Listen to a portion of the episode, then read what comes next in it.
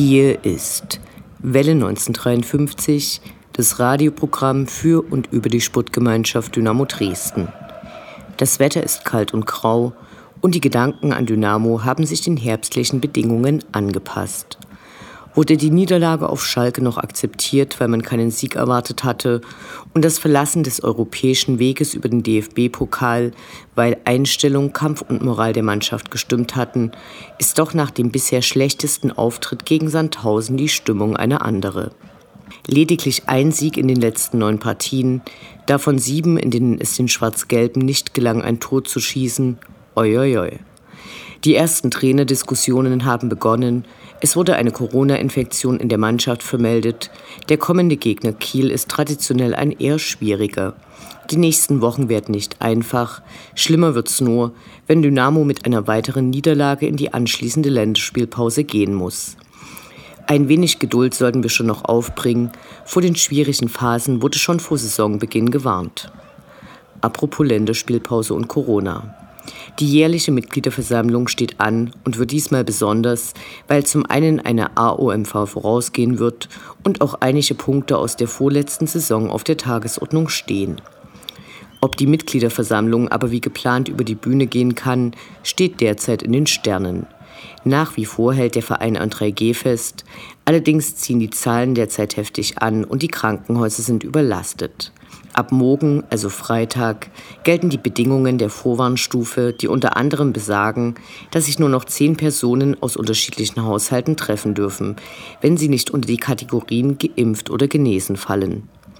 Damit wäre eine MV nicht möglich oder nur unter G2-Bedingungen, die ja aber nicht angewandt werden sollen. Eine Online-MV ist nach dem Abbruch des letzten Versuches keine Option. Wir tippen auf eine sehr kurzfristige Entscheidung. Die Nachwuchsarbeit unseres Vereins wurde hingegen mal wieder gewürdigt. Die U19-Spieler Jonas Ömischen und Julius Hoffmann wurden zur U18-Nationalmannschaft eingeladen. Ihr hört die 142. Ausgabe von Welle 1953. Mein Name ist Anne Vidal, sportfrei.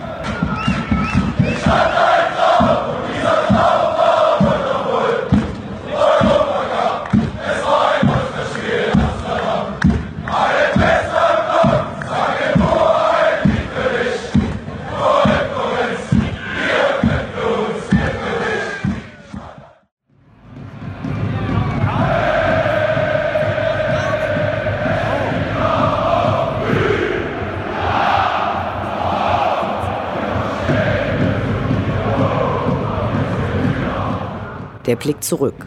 Was ist passiert? Was war großartig? Was hätte nicht geschehen dürfen? Infos zu den absolvierten Liga- und Pokalspielen.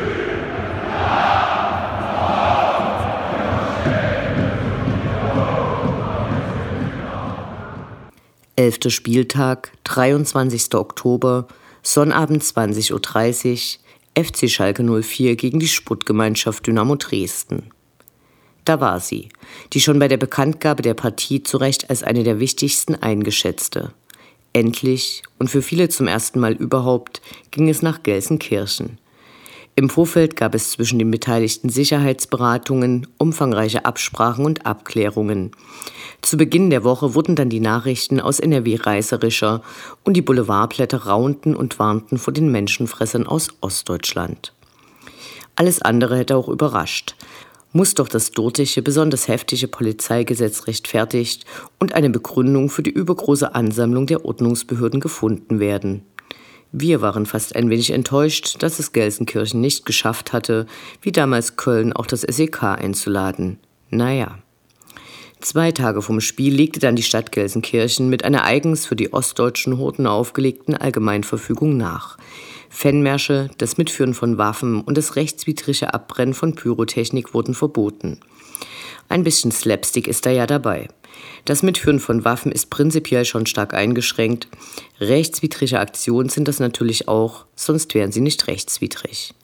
Kommen wir zur Frage der Fanmärsche. Was ja oft vergessen wird, ist, dass insbesondere die Polizei eigentlich ein großes Interesse daran hat, dass sich die Fans an einem Ort befinden. Dann kann man sie nämlich besser kontrollieren. Gleichzeitig wurde durch die Verfügung ein großes Rätsel gestellt. Wenn zum einen Treffpunkte und auch Fahrzeuge wie Shuttlebusse vorgegeben werden und die Fans sich dort einfinden sollen, wie umgehen sie dann das Verbot des Fanmarsches, wenn sich alle gleichzeitig in Bewegung setzen, weil der Anpfiff naht und der Weg ins Stadion angezeigt ist? Perfiderweise wurden in der Vergangenheit dann aber auch individuelle Anreisen der Fans in Privatfahrzeugen als konspirativ eingeschätzt und führten teilweise zur Aufnahme in die Datei Gewalttäter Sport. Ich fasse zusammen. Grundrechte wie Freizügigkeit sind für Fans bei Auswärtsfahrten stark eingeschränkt und ziemlich egal, wie man sich verhält, die Polizei kann einem immer in die Suppe spucken. So wurden vier Busse kurz vor ihrer Ankunft am Parkplatz angehalten. Die Reisenden mussten sich einer stundenlangen Kontrolle unterziehen. Am Ende waren Angestellte des Vereins, des Fanprojektes und mehrere Gremien dabei. Und wir können nur hoffen, dass es eine gerichtliche Feststellung gibt, dass diese schikanöse Kontrolle als rechtswidrig eingestuft wird. Leider ist sowas immer aufwendig, teuer und sehr langwierig. So klagten zum Beispiel zwei Fans von 1860 über zehn Jahre, bis sie vom Europäischen Gerichtshof Recht bekamen. Hierzulande ficht es aber niemanden an, die eigentlich von Europa vorgeschriebene Kennzeichnungspflicht für Polizeibeamte wird immer noch nicht flächendeckend umgesetzt. Aber zurück zur Kontrolle. Die Busfahrer konnten ihre Ruhezeiten nicht einhalten und all dies unter dem Vorwand, es könnten Leute mit Stadt- und oder Stadionverbot in den Bussen sitzen. Das war natürlich nicht so. Wir wählten eine zunächst einfachere Anreiseroute. Mit dem Taxi von Essen bis zum Stadion, dann wurde es unübersichtlich. Es war zwar ein Treffpunkt vorgegeben, nur war dieser von großen Planen vor den Blicken von außen abgeschirmt, eine Beschilderung fehlte vollständig und die Ordner waren nicht willens oder in der Lage, kompetente Auskünfte zu geben. Ergebnis war, dass wir in den Genuss kamen, den Fanmarsch der Schalke Ultras zum Stadion ansehen zu dürfen. Was? Fanmarsch? War doch verboten? Nun ja, warum sollte die Allgemeinverfügung einer Stadt für alle gelten? Deren Marsch war laut, der örtliche Dialekt aber schwer zu verstehen, die Polizei rannte aufgeregt hinter und nebenher. Nach fünf Kilometern Marsch auf und ums Gelände herum fand sich dann wundersamerweise doch der von einer Schalker Faninitiative aufgestellte Bierwagen. Ein großes Rätsel konnte auch diesmal nicht gelöst werden, vergrößert aber das Mysterium. Bei mehreren doch größeren Vereinen, sprich HSV und hier nun Schalke, sind die Wege ums Stadion herum extrem holprig und dunkel. Was soll das? Zur Entspannung trägt es nicht bei, vor allem nicht, wenn man sich nicht ganz sicher ist, ob der Trampelpfad ohne Beschilderung tatsächlich zum Gästestehblock führen wird. Nach dem Test Genesenen und Impfstatus von umherlaufenden Ordnern mit grünen Westen mit einem grünen Band quittiert worden waren, musste nun noch gefühlt fünfmal die Eintrittskarte gezeigt werden, dann war man drin. Warum Schalke der Schacht des Westens genannt wird, mussten die blutenden Ohren dann umgehend ertragen. Das Steigerlied dröhnte aus den Boxen und von den Rängen. Einige Heimordner hatten sich im Gästeblock aufgestellt aus unserer Sicht so sicher und sinnvoll, wie im Schacht des Ostens mobile Bierverkäufer alleine mit dem begehrten Gerstensaft in den Gästeblock zu schicken. Kurz, keine besonders gute Idee. Als ein großer Schwung von Dynamo-Fans nach unten reinkam, wurden die heimischen Ordner sehr unsanft nach oben aus dem Block heraus befördert. Dabei gab es Verletzte, sowas ist scheiße. Danach bildete die Polizei einen engen Cordon am Rande außerhalb des von Dynamo besetzten Blocks zum Glück beließ sie es dabei. Der Stimmung tat es wenig Abbruch, es wurde alles gegeben. Zum ersten Mal seit langer Zeit war wieder eine Trompete zu hören, wenn auch recht leise und ausbaufähig. Wie das Spiel gelaufen ist, habt ihr alle mitbekommen. Am Ende standen alle im Stau. Nur Punkte gab es dafür nicht. Zweite Runde DFB-Pokal, 27. Oktober, Mittwoch 18.30 Uhr, Sputtgemeinschaft Dynamo Dresden gegen FC St. Pauli. Mittwochabend Flutlichtspiel. Klingt wie Europapokal, ist aber zunächst nur die zweite Qualifikationsrunde. In Kennerkreisen auch DFB-Pokal genannt. Der Gegner immerhin bestens bekannt, denn der FC St. Pauli war bereits Anfang Oktober Gegner in der Liga. Nun sollte die Revanche für die deutliche Schlappe am Millantor erfolgen, zumindest auf dem Papier. Die Anstoßzeit um 18.30 Uhr, arbeitnehmerunfreundlich wie eh und je, sorgte für lange Schlangen an den Eingängen. Gut zehn Minuten vor Anpfiff staute sich am K-Block die Menge noch bis zur Straße hinunter. 25 Minuten sollte die Prozedur aus Anstehen und Einlasskontrollen im Schnitt dauern, sodass nicht jeder der anwesenden 16.000 Zuschauer am Ende pünktlich den Weg zum Platz fand. Immerhin, es wurde kaum etwas verpasst. Vor dem Gästeeingang auf der Blüherstraße baute sich abseits des Innenraums eine schwarz-rot-goldene Fahnenfront auf, welche bereits beim letzten Gastspiel der Kiezkicker für Diskussionen gesorgt hatte und auch regelmäßig im Umfeld von Pegida zu sehen ist. Diesmal zwar nicht im Stadion selbst, aber so finden wir trotzdem im Rahmen eines Spiels der Sportgemeinschaft äußerst unpassend, verbunden mit dem dezenten Hinweis, dass demnächst wieder Länderspielpause ist und dass die Farben von Dynamo schwarz-gelb sind. Nachdem das letzte Spiel ohne die fast schon zur Tradition gewordenen Pöbeltapeten auskommen musste, lag ein wenig Spannung in der Luft, ob sich in manch kreativer Kellerstube Ideen aufgestaut hatten, die jetzt unbedingt das Tages- bzw. Mondlicht erblicken mussten. Aber im Stadion blieb der Abend dahingehend relativ ereignisarm.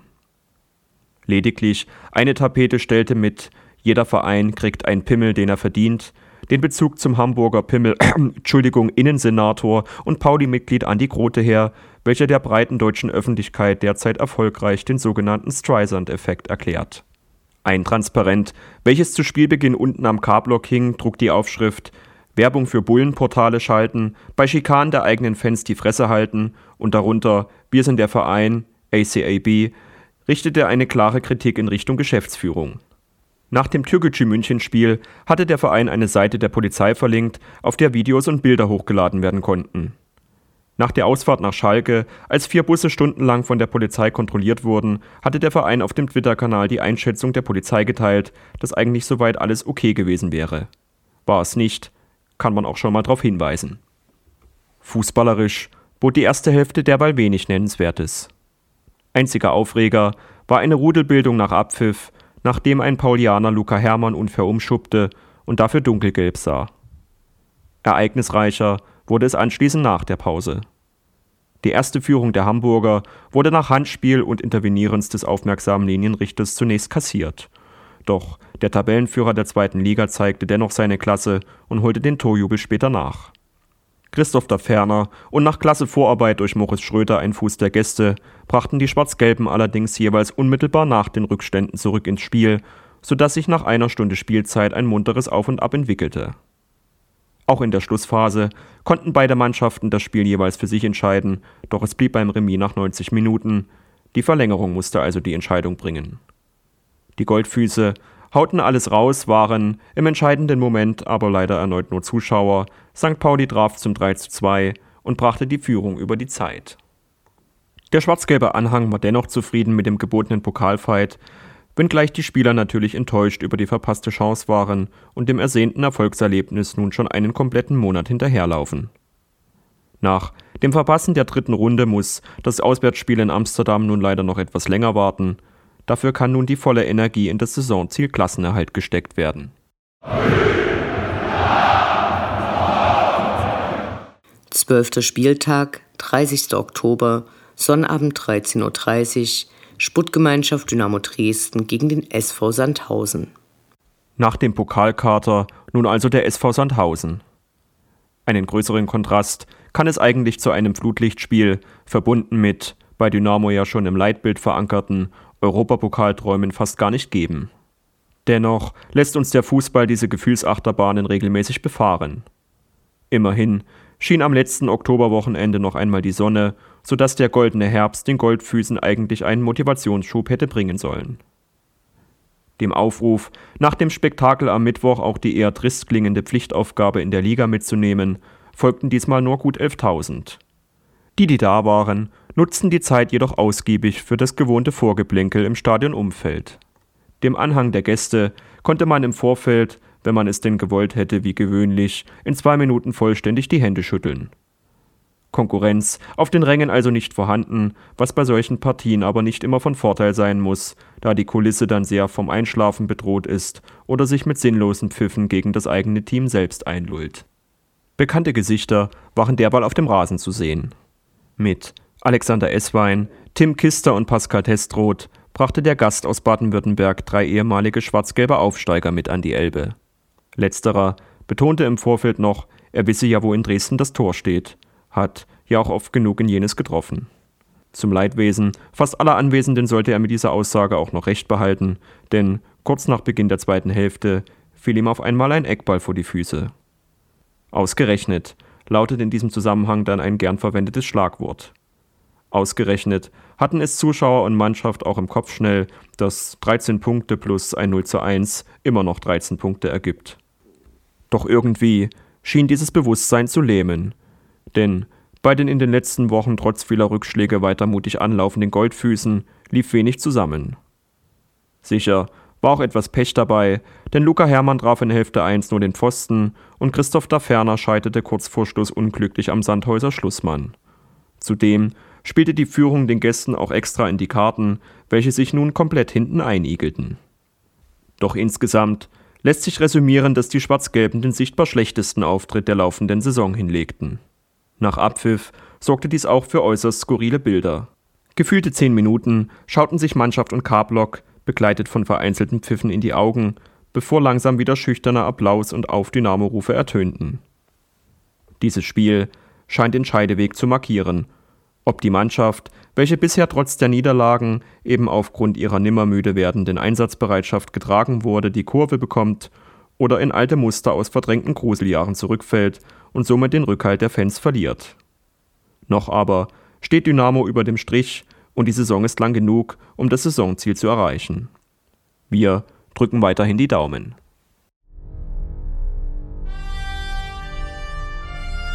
Unendlich sind die Weiten des Universums der Sputtgemeinschaft Dynamo Dresden.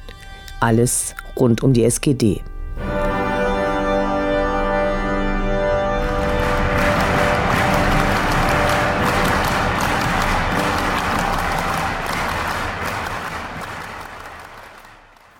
Wie schon in den vergangenen Jahren sammeln K-Block Dynamo und das Fanprojekt angesichts des nahenden Winters wieder Schlafsäcke, Isomatten und warme Jacken für wohnungslose Menschen in Dresden.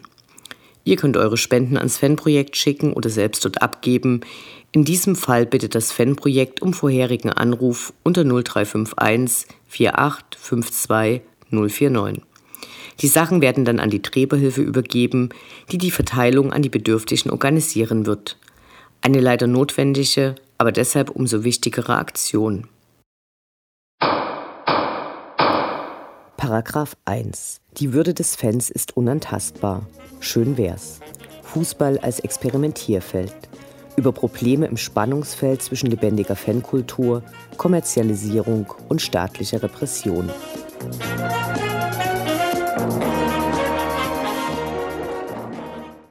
Nachdem Dynamo vor einigen Jahren den Klageweg wegen Kollektivstrafen gegen den DFB für danach nie eingelöste Versprechen des Verbandes aufgegeben hatte, schaffte es der FC Karl Zeiss Jena bis vor den Bundesgerichtshof.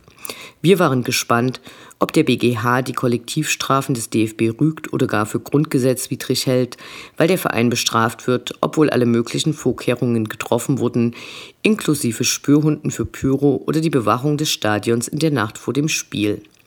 Pustekuchen war's. Der BGH hat entschieden, dass das schon alles so okay wäre und der DFB veröffentlichte folgende Stellungnahme. Zitat. Dr. Rainer Koch, der für Recht zuständige erste DFB-Vizepräsident, sagt dazu. Der BGH hat heute die seit Jahren geführten rechtlichen Auseinandersetzungen gegen die nationale und internationale Sputtrechtsprechung zur Haftung von Vereinen für Fehlverhalten ihrer Anhänger beendet. Damit wurde der DFB uneingeschränkt in seiner Auffassung bestätigt, wonach es bei den von der Verbandsgerichtsbarkeit verhängten Geldstrafen nicht um strafähnliche Sanktionen für in der Vergangenheit liegendes Fehlverhalten von Anfängern, sondern um präventive Maßnahmen zur Verhinderung zukünftiger Zuschauerausschreitungen und damit um die Sicherung eines ordnungsgemäßen Spielbetriebes geht. Nicht strafähnlich Funny My Ass. Über jeder von Herr Koch als präventive Maßnahme titulierten Verlautbarung der Sputtgerichtsbarkeit schreibt die zuständige Presseabteilung des DFB das Wort Strafe ganz fett drüber und schreibt es auch in seine öffentlich einsehbaren Urteile rein. Der DFB behauptet nun also was, worüber er selbst ganz anders spricht. Im Regelfall durften früher Teile der Strafe, nie aber die ganze, für sogenannte Präventivmaßnahmen eingesetzt werden. Im in der Saison 2018-2019 und auch ganz richtig sogenannten Strafzumessungsleitfaden wurden feste Beträge für das Fehlverhalten von Fans eingeführt, weil bis dahin reine Fantasiesummen aufgerufen worden waren. Damit sollte die Transparenz erhöht werden. Und seitdem kann jeder Fan wissen, dass ein voller Wut auf den Rasen gepfefferter Becher dem Verein mit 500 Euro angekreidet wird, es sei denn, man wird dem DFB gemeldet. Pyro kostet je Erzeugnis 350 Euro. Wenn die Spielunterbrechung geschafft wird, wird es nochmal teurer. Eine absolute Farce, sich jetzt auf den präventiven Charakter zu beziehen, aber überall Strafe draufzuschreiben und es auch ganz genauso zu meinen.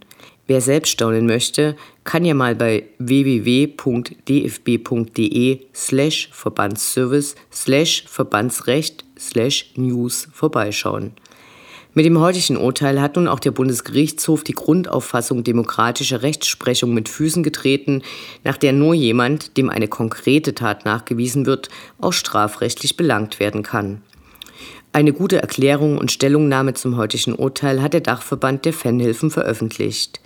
Der überarbeitete Strafenkatalog war damals eine Reaktion zu der sich der DFB aufgrund der anhaltenden szeneübergreifenden und landesweiten Proteste der Fans in den Stadien AK Krieg dem DFB gezwungen sah. Der Protest muss also wieder verstärkt aufgenommen werden. Dem FC Karl Zeiss Jena können wir nur wünschen, als nächstes den Gang vor das Bundesverfassungsgericht anzutreten.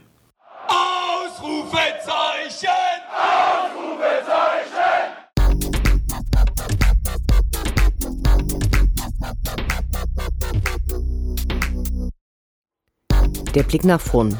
Die nächsten Spiele, die nächsten Termine. Hoffnung und Zuversicht. Niederlage oder Ufter.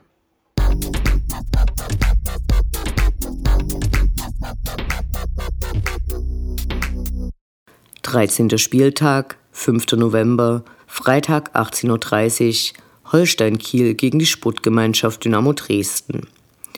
Mehrere Dinge sprechen gegen eine siegreiche Auswärtsfahrt. Zum einen die derzeitige Stimmung, nicht die beste, läuft einfach gerade nicht. Da wird die Buhmann-Kerze allen möglichen und unmöglichen Leuten zugeschoben. Dazu kommt, dass Dynamo auf dem Platz dort oben in den letzten Jahren nichts gerissen hat. Beim letzten Mal verloren die Schwarz-Gelben nur 0-2. Das war ein Fingerzeig in die richtige Richtung. Allerdings fand das Ganze damals ohne Zuschauer statt. Es handelt sich um Spiel 6 der berüchtigten neun Spieler aller drei Tage Serie, in deren Folge Dynamo wieder in Liga 3 antreten musste. Direkt nach dieser Niederlage gab Ehrenmann Chris Löwe sein berühmtes Statement über die Ungleichbehandlung der Vereine und machte Dynamos Stellung beim DFB deutlich. Zum letzten Mal vor Ort waren wir selbst im Mai 2019. Dynamos Cheftrainer hieß damals noch Christian Fiel ein 0 zu 3 musste aus Dresden Sicht hingenommen werden. Allerdings wurde die Futterung Auswärtsfahren muss sich wieder lohnen durch Sonnenschein, Strandspaziergang und exzellentes Lapskaus erfüllt.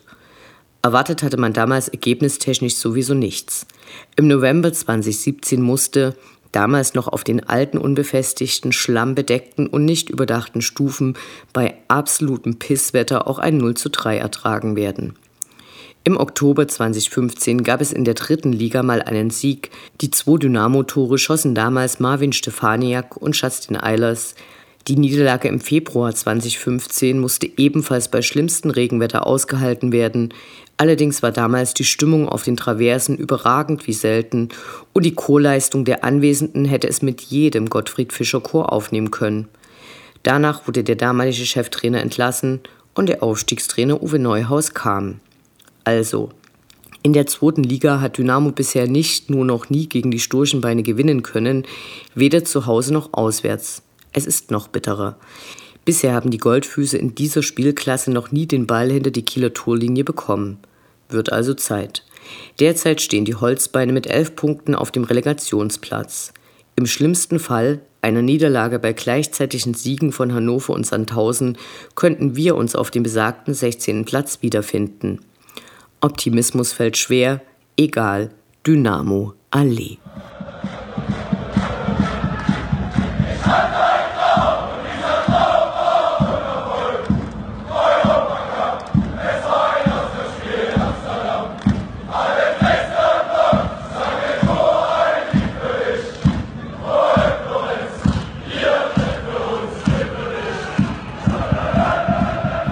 Das war Welle 1953, das Programm für und über die Sportgemeinschaft Dynamo Dresden. Eine neue Sendung über die SGD, uns, die Fans und alle Neuch- und Widrigkeiten auf dem Weg zum Europapokal gibt es in zwei Wochen bei Coloradio und zum Nachhören im Internet auf welle1953.net als Podcast, den ihr selbstverständlich abonnieren könnt, um keine Sendung zu verpassen. Mein Name ist Anne Vidal. Auf Wiederhören. Bis zum nächsten Mal.